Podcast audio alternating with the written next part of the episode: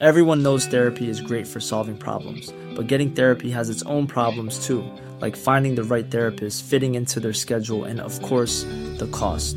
Well, BetterHelp can solve those problems. It's totally online and built around your schedule. It's surprisingly affordable too. Connect with a credentialed therapist by phone, video, or online chat, all from the comfort of your home.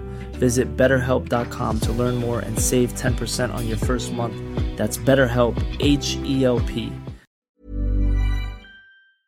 Heraldo Radio, la H que sí suena y ahora también se escucha.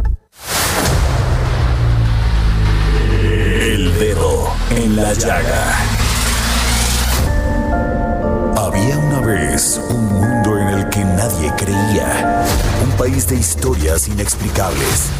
Una nación con personajes asombrosos. Santo Tomás tenía razón. Hay que ver para creer.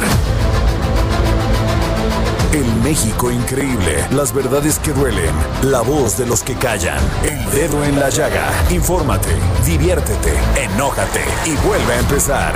El Heraldo Radio presenta El Dedo en la Llaga con Adriana Delgado. Quizás te puedas preguntar qué le hace falta a esta noche blanca, nuestras vidas que ya han vivido tanto, que han visto mil colores de sábana, de seda. Y cuando llueve, te gusta caminar. Vas abrazándome. Muy buenas tardes, ¿cómo están? Les saluda con mucho gusto Adriana Delgado y Jorge Sandoval aquí al lado mío. Y estamos escuchando esta canción de Ricardo Montaner, Tan enamorados, en este martes 8 de septiembre del 2020. Y resulta que el cantante argentino y naturalizado venezolano, colombiano y dominicano, Ricardo Montaner, y casi mexicano, que hoy, pues hoy está cumpliendo 63 años y no se le ve, ¿eh? Ahí en esto de la voz está esplendoroso, este, guapo, eh, delgado, sano eh, y con una voz estupenda, maravillosa. Y qué les digo que en el 2016 Ricardo Montaner ganó un Grammy Latino a la Excelencia, otorgado por la Academia de Artes y Ciencias de la Grabación, además de estar nominado en el 2006 al Grammy Latino como Mejor Grabación del Año por la canción Cuando a mi lado estás y como Mejor Disco del Año por Todo y Nada. Y desde 1993, esto es lo más bonito, Jorge Montaner mantiene una fundación filantrópica llamada Hijos del Sol, en la que promueve proyectos a favor de la niñez, tales como campañas de vacunación, distribución de alimentos y ayuda a huérfanos en... O sea, maravilloso la labor altruista que hace Ricardo Montaner, además de tener una voz maravillosa y además, pues que me pediste con mucho entusiasmo esta canción que te recuerda a Luzma. Le mandamos un saludo donde quiera que se encuentre, mi querida Luzma. Pues tu marido se acordó de ti hoy y dijo, esa va para mi mujer. ¿Eh? Pues así empezamos este dedo en la llaga, Jorge Sandoval. Y bueno, pues resulta que tenemos un gran tema porque siguen tomadas las instalaciones de la CNDH en este en el centro de la ciudad porque hay otra que es la, la sede que está aquí en Avenida Contreras o no no es entre en periférico, En Periférico Sur. y este ay cómo se llama esta calle bueno en una esquinita Ah, sí, de- creo que es Miguel Cabrera, algo Miguel, así. Miguel Cabrera, Me exacto. parece que es y algo entonces, así, ¿no? pues bueno, todo esto, este, porque hay un grupo de madres que están pidiendo pues justicia, porque sus hijas, pues en el caso de Erika Martínez, de siete, tenía siete años cuando el hermano de su padrastro abusó sexualmente de ella y vivían todos en la misma casa, así que tras la denuncia ellos además se quedaron sin vivienda. Tres años han pasado y no hay justicia y esta pues nota la, la tomo de este de animal político que hizo una gran una gran este pues historia de todo lo que ha pasado con estas mujeres que están sufriendo, Jorge, porque pues muchas de ellas no encuentran a sus hijos, a sus hijas, madres que han violado a sus hijas, que las han asesinado, que siguen cometiendo, cometiéndose en este país feminicidios, Jorge, violencia contra la mujer. Aquí, lo, aquí hemos platicado mucho de eso. Y bueno, pues ellas, junto con, con este Erika Martínez, junto con este muchas otras mujeres, como es el caso de Yesenia Zamudio, madre de Marichuy, Jaimes, asesinada en 2016, que, que encabeza el Frente Ni Una Menos, una organización feminista enfocada a los feminicidios y otras a violencias de género. Eh, también casos como, como el de Marisela Valdés, que se volvió, como dice aquí la nota de Animal Político, noticia nacional cuando se arrolló ante el presidente Andrés Manuel López Obrador en el Palacio Nacional para pedirle justicia. En el caso de su hijo Rodrigo Quiro, Quiroa, desaparecido en Tamaulipas en 2014. Y tras lo cual, pues el presidente le dijo, te lo voy a entregar. Bueno, y eso aunado a muchos otros temas y casos, y pues este grupo de mujeres feministas, de mujeres, yo ni les llamaría tanto feministas, o sea, no les quisiera poner ese, ese, ese adjetivo, Jorge, sino mujeres que están pidiendo justicia, mujeres que están sufriendo por sus hijos, que no solamente fueron o sea, dañados con esta violencia que impera en México hacia las mujeres. Y es por eso que le pedí a la comisionada de los derechos humanos, a la presidenta que nos tome la llamada y estamos en eso ya nos había confirmado la entrevista la maestra Rosario Piedra de Ibarra, presidenta de la Comisión Nacional de Derechos Humanos, para que pues nos pueda contestar varias preguntas que tenemos. Eh, estaba escuchando a nuestro compañero Jesús Martín Mendoza que parece que ya llegaron a un acuerdo y bueno, el tema de la disputa en estos días, Jorge, ha sido si estas mujeres entraron a la fuerza, este grupo de mujeres entraron a la fuerza a, la, a, la, a esta sede de la Comisión Nacional de Derechos Humanos en el centro de la ciudad y pues tomaron varios cuadros y los pintaron y si este y si tomaron las instalaciones y si el presidente ha calificado esto de vandalismo Igual que lo calificaron muchas mujeres cuando calificaron a las mujeres cuando marcharon en el en Reforma y pues pasó esto con, con pintas, con esta marcha, con destrucción de muchos este pues monumentos alrededor de al, al paso de Reforma y bueno, pues qué te puedo decir? Sencillamente lo que nosotros entendemos es que sigue el problema de los feminicidios, sigue problema causándonos dolor, causándonos daño a todas las mujeres, porque no es el caso nada más de Erika, no es el caso de Yesenia, no es el caso de, de este, de Marichuy, no es el caso de tantas mujeres que hemos mencionado aquí en este espacio son el caso de todas, Jorge, porque es una realidad que a las mujeres nos sigue dando miedo salir a la calle. No nos sentimos seguras. Y también es una realidad que también lo hemos platicado aquí y ayer lo comentábamos con la, con la ministra eh, Yasmín Esquivel, el tema de que sencillamente los ministerios públicos no están haciendo su trabajo ni los jueces.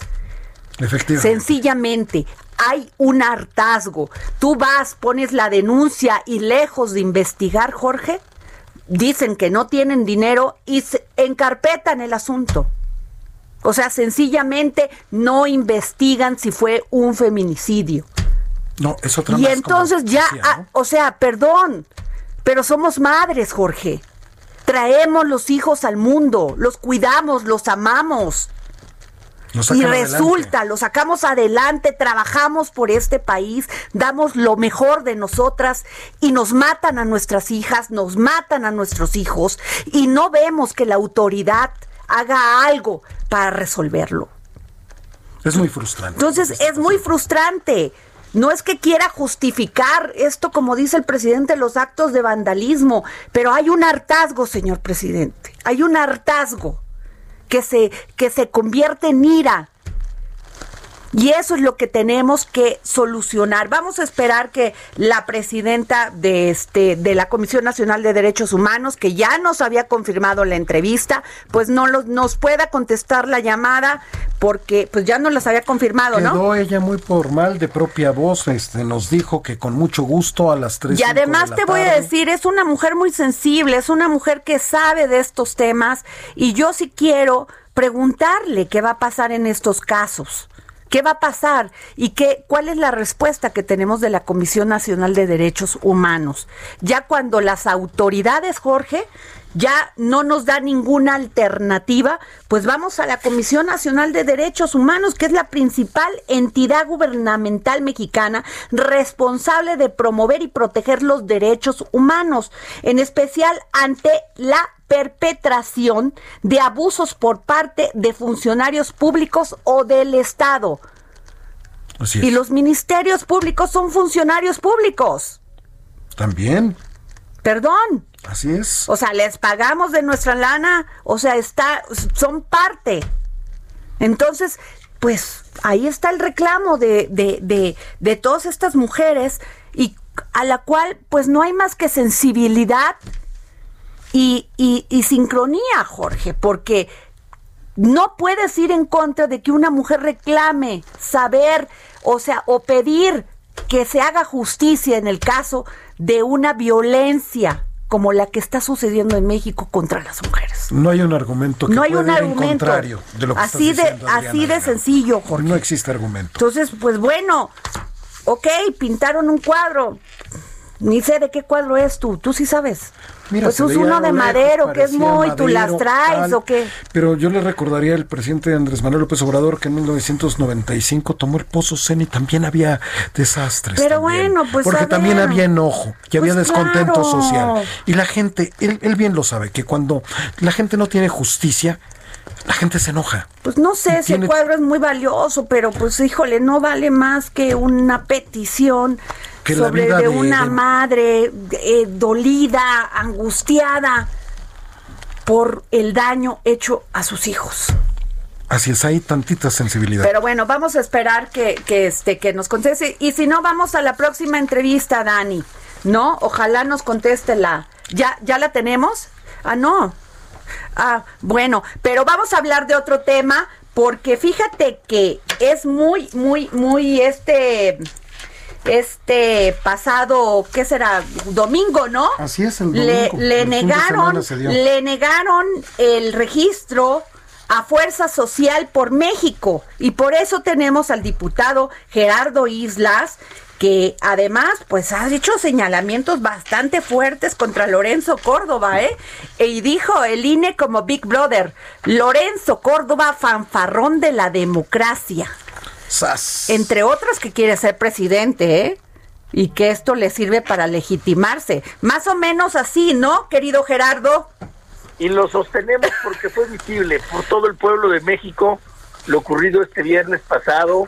Ah, fue en quien se siente el dueño de la democracia absoluta de nuestro país, en quien puede hacer señalamientos, en que puede decidir sobre la vida democrática de los mexicanos, sobre miles y miles de mexicanos que desean tener opciones diferentes para poder eh, participar en las próximas elecciones. Y claro que se sintió y se siente el gran carnal de este Big Brother en el que convirtieron el viernes pasado el Consejo General del INE a través de las cámaras de esta aplicación llamada Zoom, en donde se notaba un presidente del, del Consejo tirando línea encerrado en la cámara eh, sin poder moverse, que celebraba cuando le ponían el pie algún partido político, pero festejaba cuando salían las cosas como él quería. No podemos tener un árbitro que no sea imparcial.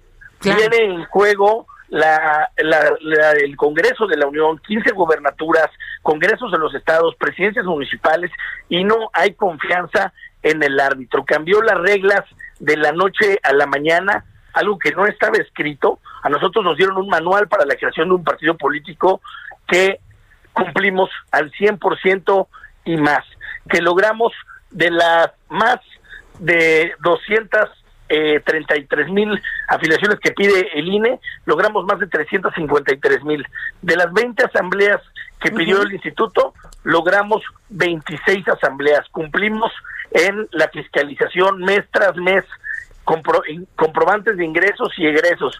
Y al final salen con que 81 personas, 81 afiliados, 81 mujeres y hombres de carne y hueso que nos hicieron aportaciones en especie, es decir, no depositaron un solo peso en nuestras cuentas, sino que elementos que tenían a la mano como sillas, lonas, eh, sonido, templete en sus comunidades, pues nos ayudaron para hacer los eventos. Y eso, lo, y eso lo contabilizaron como dinero. Y eso nosotros nosotros comprobamos la ayuda de cada persona y resulta que investigaron a estas personas y en sus cuentas algunos tenían cero, cero pesos o algunos ni siquiera tenían una cuenta bancaria porque pues, ganan muy poco y el tener una cuenta bancaria pues les representa comisiones.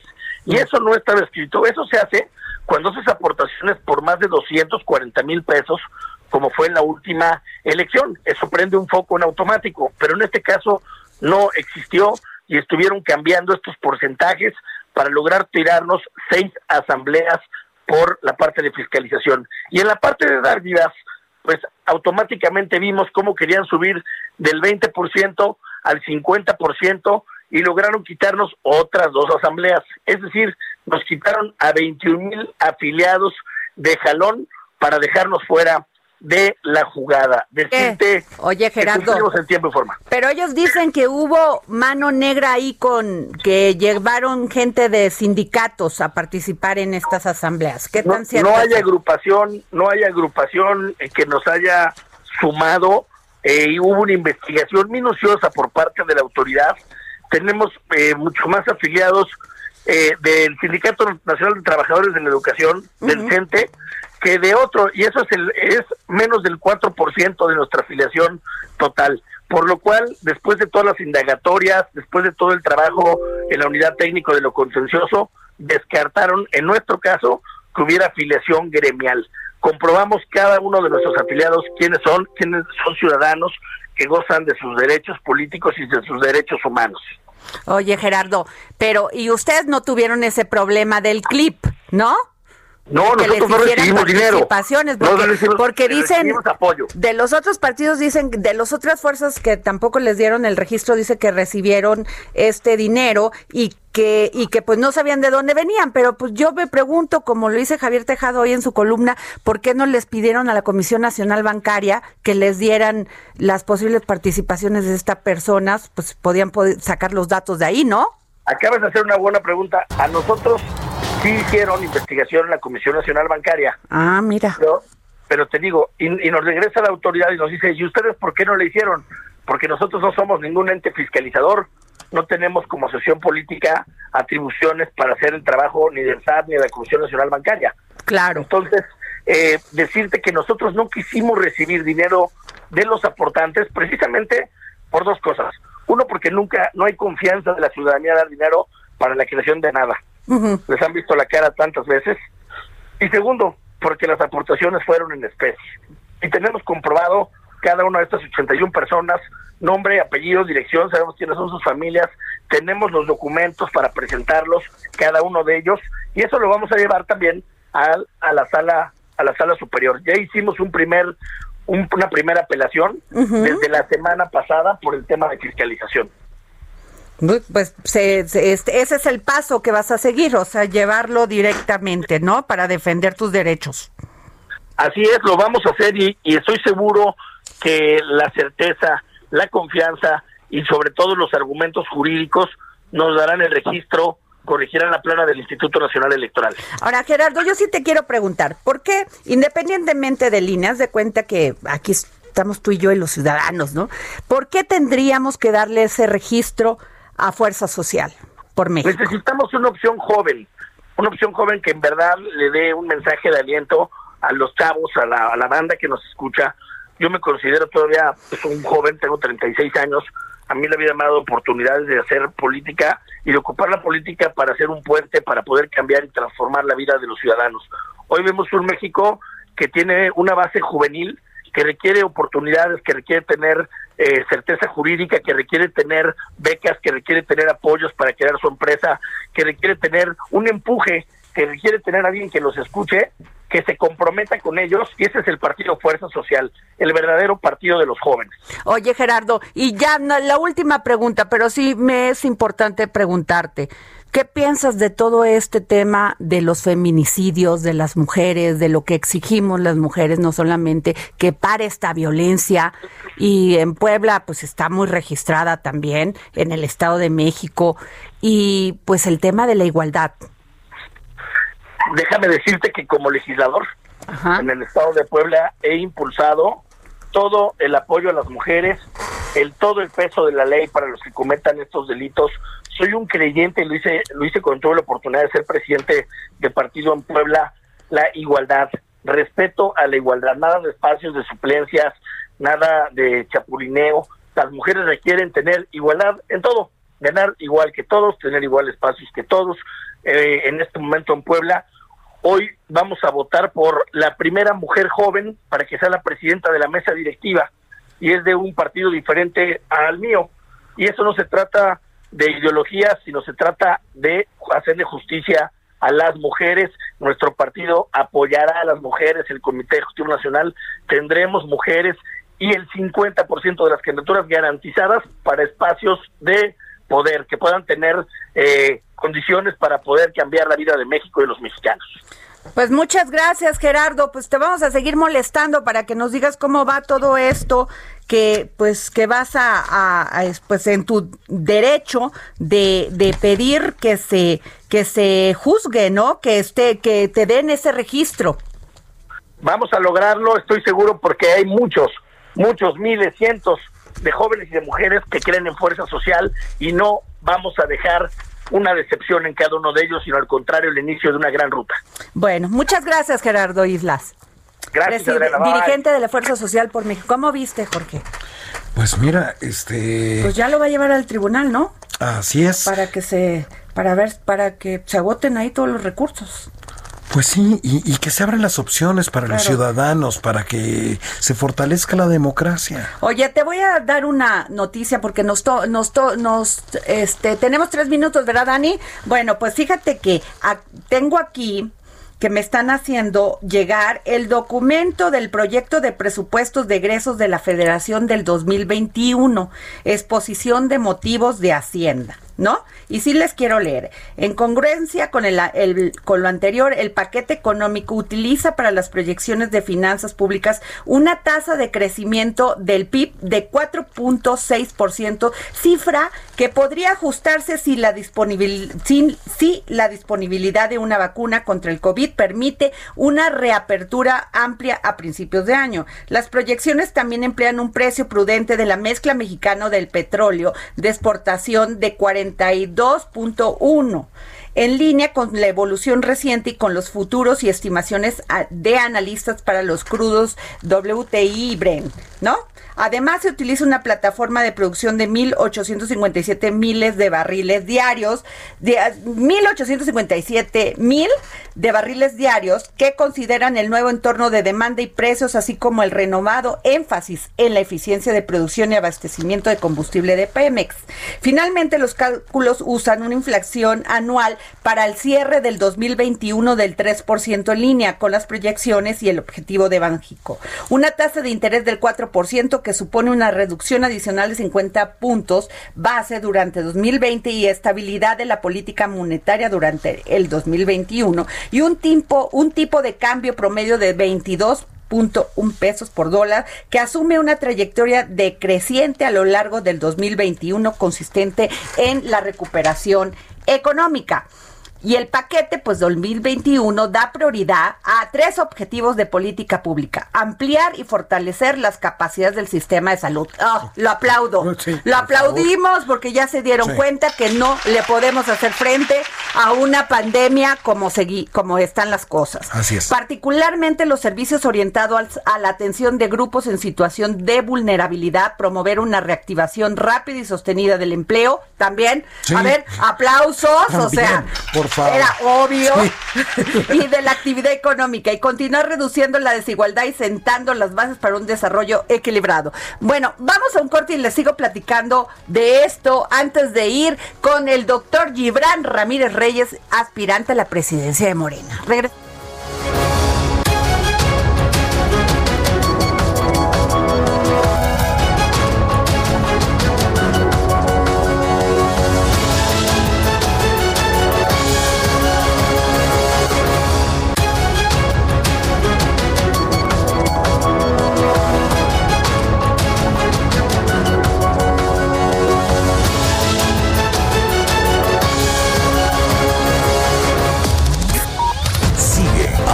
Delgado en su cuenta de Twitter. Arroba Adri Delgado Ruiz.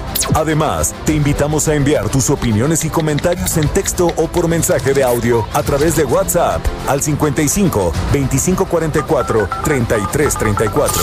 Y si quieres escuchar El Dedo en la Llaga de El Heraldo Radio, en cualquier momento y donde quiera que te encuentres, descarga el podcast disponible en Spotify y iTunes. Escucha la H. Heraldo Radio.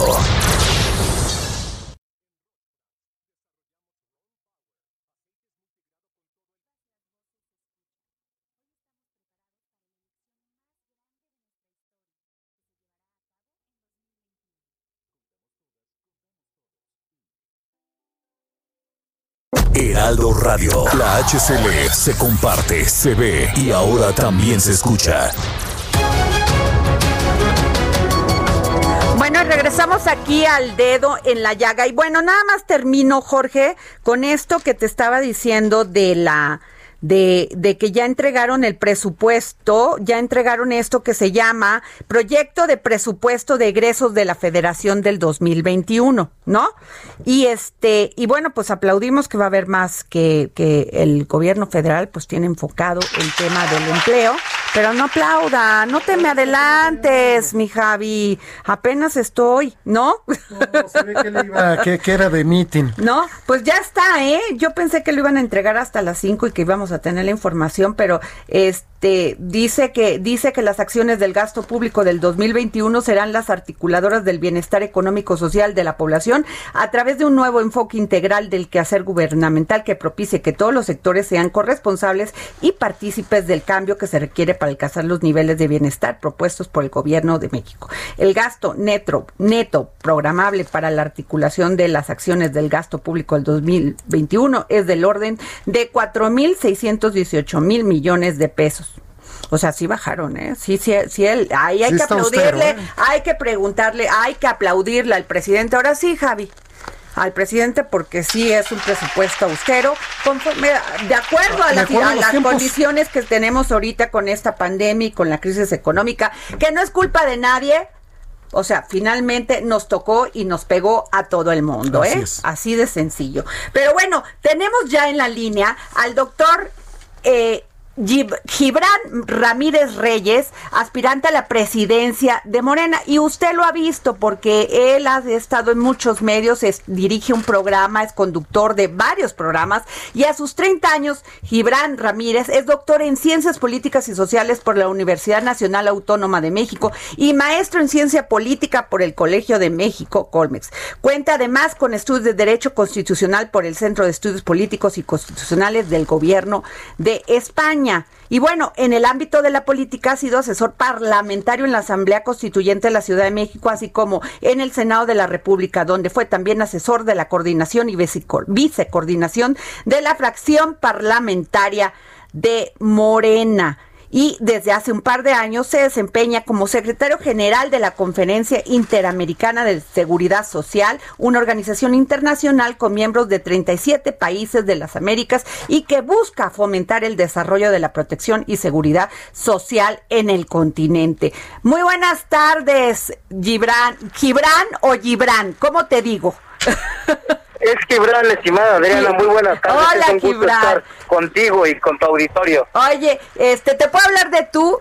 Gib- Claro, Gibran. por favor. Oye, Gibran, ¿y, ¿y por qué quieres ser presidente de Morena cuando está totalmente convulsionado al interior, que si un día dicen una cosa, que si vienen para acá, que si el INE ya les dice que les va, eh, ya el tribunal dice que el INE les haga la encuesta porque ustedes no se pueden poner de acuerdo.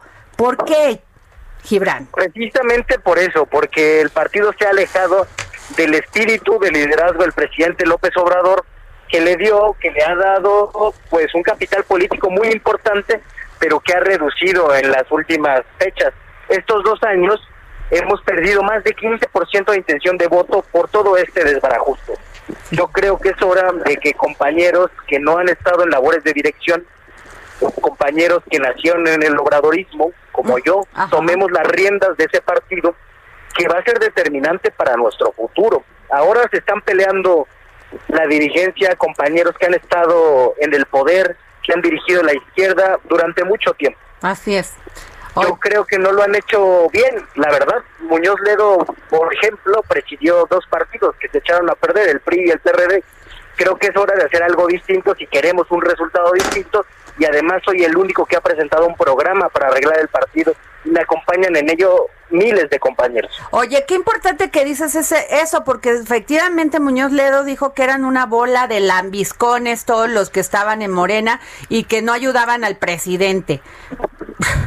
Nos dejó así pasmado, nos dejó pasmadas, la verdad, porque, porque, pues, efectivamente, pues sí ha participado en el PRI, en el PRD, y, y él cree que tiene la autoridad moral este superior a todos los que están ahí. ¿Tú qué piensas?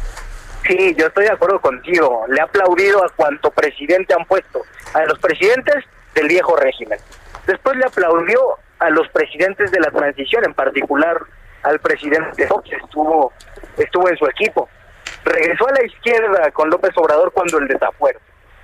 Pero después se hizo parte del equipo de Miguel Mancera una vez que él ya había traicionado a la izquierda creo que no tiene autoridad moral para hablar del apoyo y de cómo se ve el apoyo a los gobernantes en turno. Eh, al contrario, nosotros, los compañeros que estamos en Morena, muchos diputados, senadores que se mantienen leales a un proyecto de país encabezado por López Obrador históricamente, estamos orgullosos de hacer la defensa de ese proyecto. Ahora resulta muy sorprendente que el más crítico de nosotros como partido y movimiento hacia el interior, alguien que nunca se afilió intente desacreditar los esfuerzos para apoyar al presidente. Creo que en esto se ha equivocado el partido. Tendría que apoyar más al presidente y defender más la agenda de la transformación. No lo ha hecho tampoco Ramírez Cuellar. Eso, eso es cierto, porque están más enrolados en su tema al interior del partido que ver realmente y fungir como partido político, haciendo propuestas en muchos temas que aquejan a los mexicanos en este momento, ¿no?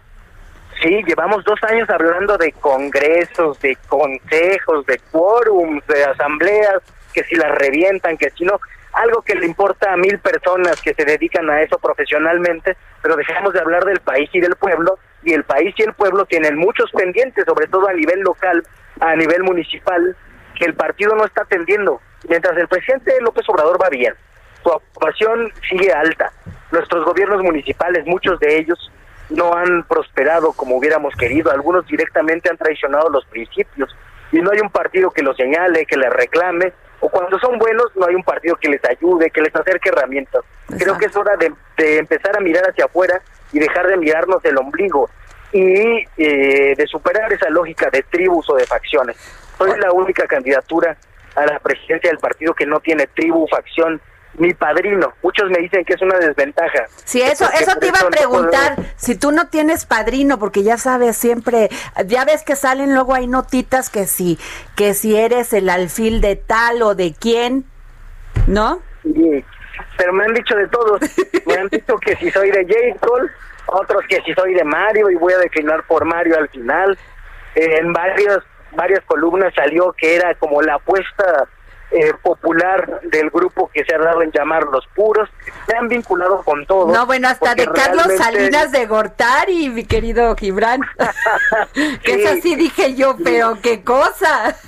es increíble, es increíble, porque mi papá trabajó en investigación educativa en la CEP con un subsecretario que formó parte del grupo Nexos y luego que el grupo Nexos, y ya me hicieron toda la carrera ahí. Están nerviosos los compañeros de las burocracias ya para inventarme nexos con Salinas de Gortari, imagínate. Oye, llegaron tan rápido a Salinas, no sé quién me van a inventar después. ¿Y quiénes son esos los puros? ¿Quiénes son, Gibran? Esos de que se llaman ese grupo de izquierda llamado los puros.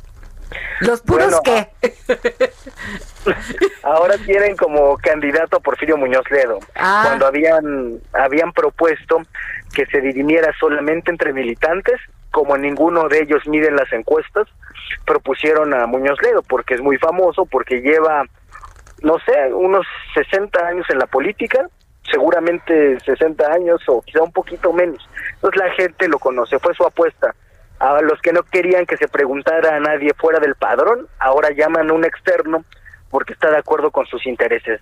Hay un grupo articulado por la compañera Berta Luján, por Alfonso Ramírez Cuellar, participó también Martí Báteres en esta reunión pública que hicieron desde los medios del partido para anunciar una candidatura de facción. Yo no tengo ningún problema con ellos. Yo una vez ganando la dirigencia nacional del partido, me voy a sentar con todos porque tenemos que forjar la unidad.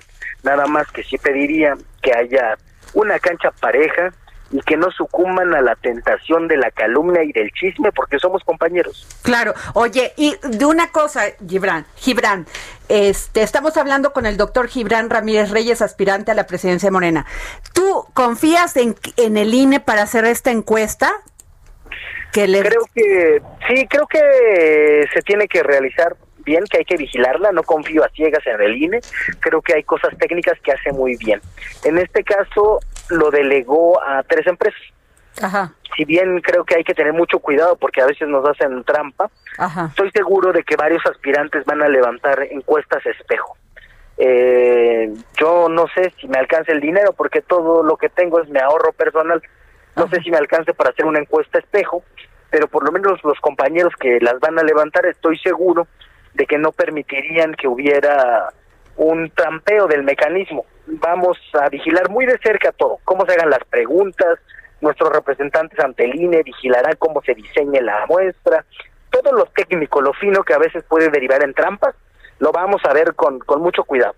Eh, de tal manera que no confío ciegamente en el instituto, pero creo que la labor técnica es así, no el tribunal. Por cierto, que había sido una, su Obrador resolver por encuesta, creo que eso lo pueden realizar con solvencia trabajar la guardia. Oye, Gibran, pero ¿por qué no por qué no se pudieron eh, poner de acuerdo al interior y hacer este asambleas al interior o lo que decían ir a los comités y generar pues un tipo de votación diferente? ¿Tú crees que vas a, o sea, que, que tú quieres este estar en un esquema donde no se han podido y además todos son 20 años mayores que tú? Sí, claro que sí, tenemos que hacer el relevo generacional. No va a cambiar la cultura política hasta que no cambie la gente que toma las decisiones. Los compañeros que crecieron en el PRD van a seguir actuando como perredistas.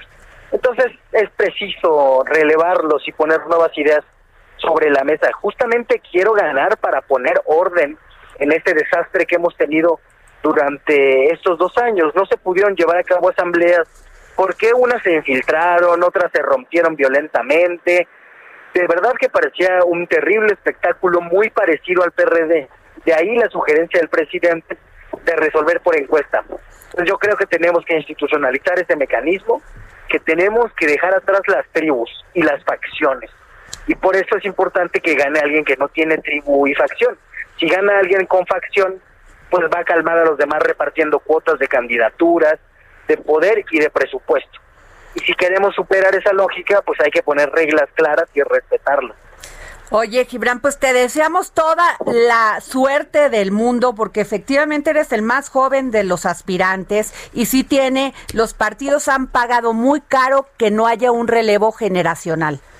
Yo creo que ya lo, lo debieron haber entendido. Y además, pues te vas a enfrentar a, tienes cinco, o cuántos son, ya son cinco, ¿no?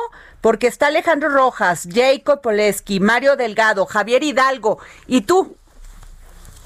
y Porfirio, claro. Ah, y Porfirio, pues sí, el personaje. Así es. Oye, Así es. pues mi querido Gibran, te vamos a estar molestando para que nos sigas diciendo cómo va este proceso y, y cómo va la encuesta y que este vas a cómo vas a trabajar. Va- ¿Vas a ir a visitar personas? ¿Vas a hacer trabajo de calle? ¿Qué vas a hacer? Ahorita en la campaña estamos recorriendo ciudades. Llevamos Ah, ok. 17 eh, con esta parada en la Ciudad de México, visitando compañeros. Ahorita vamos a la, a la Gustavo Madero. Y después de esto yo estoy dispuesto a entregarle estos años de mi vida al proyecto político, trabajando a ras de suelo, siguiendo el ejemplo del presidente, porque además muchas cosas no se ven desde los salones de la Ciudad de México, donde nuestros dirigentes toman decisiones. Problemas municipales, grillas que hay allá entre compañeros que uno a veces le crea a una u otra persona, no hay como verlo en el territorio, creo que solo desde el territorio se puede cambiar esta organización y se pueden poner frenos a la indecencia y seleccionar buenos candidatos para que ganen y no solamente para que ganen, sino para que gobiernen bien. Pues mucha suerte. Este Muchas Gibran gracias. Ramírez Reyes, gracias por habernos tomado la llamada para el dedo en la llaga. Hasta luego, un abrazo. Oye, pues la tiene dura, ¿eh? La tiene, pero me encanta que está echado para adelante. Es un Porque chavo. efectivamente los partidos tienen que entender el relevo generacional. Y la verdad, Morena ha dado un espectáculo impresionante, porque no les bastó que el presidente llegara con tanto, con tanto este Aprobación, ¿no? aprobación del- de la gente que dijo quiero que sea mi presidente, sino que además pues, se pusieron a pelear inmediatamente, no entender el proyecto de la 4T. Así es, pensaron que estaban en sus pues, otros es- partidos, ¿no? bueno, o sea, si, se con la misma mística igual. de los otros partidos, o Así sea, a trancazo y golpeteo y declaraciones, pero pocas propuestas a la ciudadanía. Sobre todo eso. Que ¿no? ese es un tema, Jorge. ¿Qué parte no entienden que ya estamos cansados de que nomás nos pidan dinero? Fíjate, nada más el partido de, de este que le negaron también el registro, el de, el de Felipe De- Calderón y Margarita Zavala, Sí. Le íbamos a dar 184 millones de pesos de los más. mexicanos. Ahí nada más. O sea, para que se peleen al interior, para que no haya una sola propuesta cuando tenemos problemas de feminicidios, cuando tenemos problemas de delincuencia, cuando tenemos problemas económicos. O sea, dime qué partido ha salido con una propuesta. Salen así cuando ya viene y se les estalla la bomba Sí, pero para propuestas- ganar mediáticamente, pero propuestas en serio que estén peleando. Yo hoy puse lo de lo del tema de las de la de- Comisión Nacional de Derechos Humanos, ¿dónde están las diputadas y los sena- y las senadoras? Así es. O sea, viendo este problema que tienen estas mujeres que están tomando este edificio o estas instalaciones de la Comisión Nacional de Derechos Humanos. ¿Dónde están como árbitro? Porque son nuestros representantes ante el pueblo. Justamente. Entonces, pues bueno, ante el pueblo, me viva así muy política. ¿no?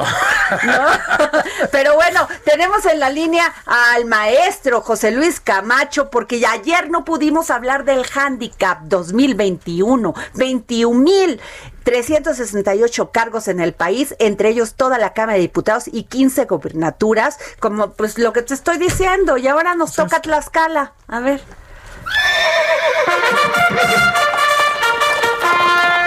Rumbo a las elecciones. Handicap 2021.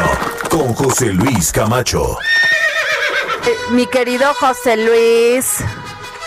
¿Cómo estás, mi querida Adriana? Un gusto en saludarte. Oye, yo nada más de pensar los 20 mil millones que nos van a costar este proceso electoral. Pues mira, la democracia mexicana es la democracia más cara del mundo Y la más ineficiente, y además la más ineficiente. porque no deberían de estarse que- peleando. ¿Escuchaste la entrevista con Gibran? Sí, claro que sí. Gibran es un joven que en realidad debería de tener otro escenario, pero pues va a competir contra contra dinosaurios del tipo de, de Muñoz Ledo, de el mismo eh, Mario Delgado que trae un apoyo también muy fuerte. Ahora ya le andan sacando a Gibran que pues es el candidato de Zoe Robledo. y- No, de Salinas, que es así, la verdad, sí dio, dio risa. Pero bueno, este, A mí en lo personal es un tipo que me hace sentido, mucho más sentido que tener a Porfirio sentado claro. en la dirigencia del Claro, mira, yo respeto mucho a Porfirio Muñoz Ledo, le tengo un gran admiración y respeto yo también como lo respeto, pero parlamentario. también res- pero ya, ya, o sea Yo que también ya. respeto mucho a Porfirio. Casi, casi le tengo un respeto igual que le tengo a Santa Claus o a Chabelo. Pero, este. Pero ya, como como presidente de un partido, pues necesitan renovación. Los pa- a eso le pasó al PRI, no lo entendieron. Eso, eso eso- fue lo que le pasó al PRI. Se quedaron con puro este militante ya entrado en años, pero deja de eso, entrado en mañas. eh, sobre todo en Mañas. Una vez a Tristán Canales y a mí nos dijo sabiamente el viejo zorro Manuel el meme Garza González. Dijo, acuérdense que hay que cambiar con caras nuevas, porque los que ya bailaron, que se sienten, Adriana. Pues sí, o sea, la verdad, este, este partido, este mundo ya es de los jóvenes y los partidos políticos tiene que haber una renovación para, porque los jóvenes tienen otra visión, José Luis, no solamente de- en, en un tema de ver la política diferente, sino de ver su participación, de ver cómo, cómo eh, generan políticas públicas diferentes para la ciudadanía. Y cómo establecen una sinergia con una mayoría de electores que ahora tienen mucho menos de 40 años. Claro. Cosa que este, una gente de menos de 40 años difícilmente sabe quién es Porfirio Muñoz Ledo. Pero bueno, vamos a Tlaxcala, mi querida. A ver, a ver, dime, ¿a quién ves tú ahí? Bueno, a- a mira, ver, Tlaxcala empecemos es por un quién. estado bastante peculiar en Ajá. lo que se refiere a alternancia en el poder en relación a la gubernatura. Allí una- un personaje que yo le reconozco una gran habilidad política, sin lugar a dudas, es Beatriz Paredes. Claro. Pero su habilidad política, pues también se ha manifestado eh, de una manera, pues por decirlo claramente, caciquil. Recuerda que la alternancia en Tlaxcala se dio cuando Joaquín Cisneros perdió ante Alfonso Sánchez Ayala, que era pues un pupilo de, de Beatriz Paredes. Después Alfonso Sánchez quiso poner a su esposa como candidata y otro pupilo de Beatriz Paredes, Héctor Ortiz, que había sido su rector en la universidad y su alcalde en la capital, llegó al gobierno postulado por el PAN. Y ahora, este, recuerda tú que una gente muy cercana en estos momentos a la 4T, como es Antonio Álvarez Lima, pues también llegó a alternar eh, el, el mandato del Ejecutivo del Estado en Tlaxcala. O sea que es un Estado que no es muy fácil de predecir en materia de alternancia. Pero a ver, ¿a Pero quién bueno, ves tú? ¿A quién ves, por ejemplo, del P- de Morena? Bueno, mira, Morena tiene a indiscutiblemente a, a Lorena Cuellar, ¿verdad? Que es la superdelegada en el estado de Tlaxcala y que hasta hace unos 15 días llevaba una cómoda delantera sobre otros aspirantes, no solamente de Morena, sino de otros partidos. Y de repente se le apareció una empresaria, Dulce María Silva, ¿verdad? Que tiene una gran relación con el Consejo Coordinador Empresarial, una gran popularidad entre los tlaxcaltecas y que además se dice es eh, pues eh, una persona eh, ligada a el poderoso jefe de la oficina de la presidencia Alfonso Romo. Ya están con cuatro puntos de diferencia solamente eh, Dulce María Silva que lo que Lorena Cuellar. Así ¿Y- que allí esos son los de ¿Y del PRI? Pues del PRI a mí se me hace que Marco Antonio Mena, el gobernador, ya entregó de plano la plaza. Yo creo que este ¿No tiene allí- candidato o cómo? A ver. Sí, sí tiene candidato, pero mira, el, el candidato de, de José Luis, tenemos dos minutos para que nos digas todos. bueno, el candidato de Marco Mena este, es el presidente Noé Rodríguez del Comité Directivo Estatal y Florentino Roldán, su secretario de Educación, que andan muy abajo en las encuestas. El PAN-PRD quiere hacer una alianza con la alcaldesa de, de la capital, Anabel Álvaro Zempoalteca, que es de origen priista, pero que ya se quiere ir al PAN donde ve más posibilidades. Yo creo que la pelea será entre Lorena Cuellar y la empresaria Dulce María Silva. ¿Cómo se llama la del PRD de IPAN? Porque no la, no la anotó aquí Jorge Sandoval. ¿A quién? A la, de la candidata del PRD PAN. Sí hacen la alianza. Anabel Ábalos en Pualteca, alcaldesa actualmente de la Ábalos. capital. Ah, ok. Este es que Jorge Sandoval parece, o sea, lo vamos a mandar a la escuela porque no apunta rápido. Oye, José Luis, pues este muy interesante porque pues la gubernatura de Tlaxcala está entre dos mujeres. Así es, definitivamente. Yo creo que para el próximo lunes tendremos otro estado mucho, muy cerrado, que es Sinaloa. Va, pues ya, estamos pendientes, querido José Luis, ya nos vamos. Te mandamos un, gran beso. Que, que pasen muy buena tarde. Y nos vamos, nos vemos mañana aquí en El Dedo en la Llaga.